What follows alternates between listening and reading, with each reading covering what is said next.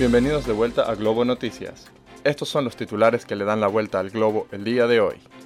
Funcionarios indonesios inspeccionaron los escombros recolectados del presunto lugar del accidente del avión de pasajeros de Sriwijaya Air en el aeropuerto de Tanjung Priok en Yakarta.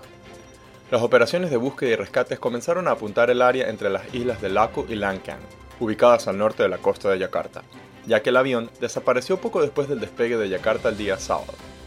Según los informes, el avión comenzó a perder altitud poco después de la salida, descendiendo 3.000 metros en menos de un minuto y medio en fuertes lluvias. Se informó que iban a bordo 62 personas, incluidos 56 pasajeros y 6 miembros de la tripulación. Las autoridades localizaron el día domingo las cajas negras del vuelo de Sriwijaya Air. Unidades militares fueron enviadas a Bogotá después de que la capital colombiana declarara un toque de queda en toda la ciudad en medio de un rápido aumento de casos por coronavirus.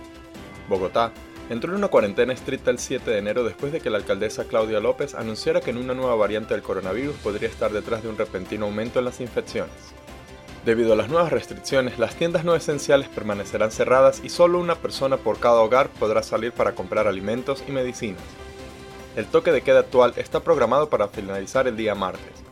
Las nuevas restricciones se produjeron después de que Colombia registró un número récord de casos con 17.576 nuevas infecciones solo en una semana, según la fecha compilada por la Universidad Johns Hopkins.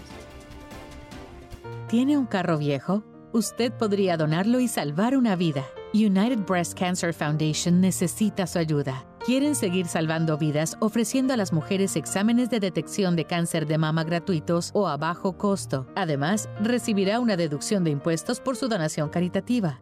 Llame ahora al número que ve en pantalla. Cientos de manifestantes marcharon para condenar la decisión del alcalde de la ciudad de Sao Paulo, Bruno Covas, de cancelar los pases de transporte gratuitos para personas mayores de 60 a 64 años.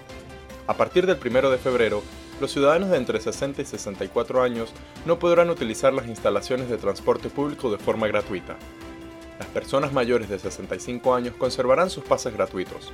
El Tribunal de Sao Paulo habría suspendido la ley firmada por Covas, pero esta puede ser apelada.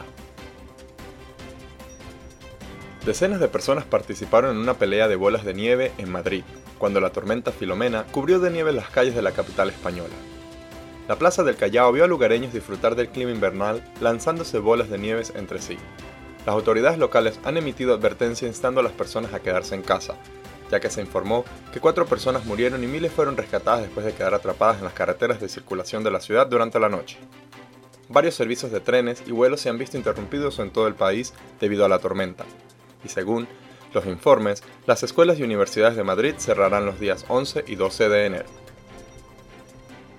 Para esto y mucho más, no olvides suscribirte a nuestro podcast de Globo Noticias o descargar nuestro canal en Roku y Amazon Fire TV. Para Globo Noticias les reportó Juan Albarrán.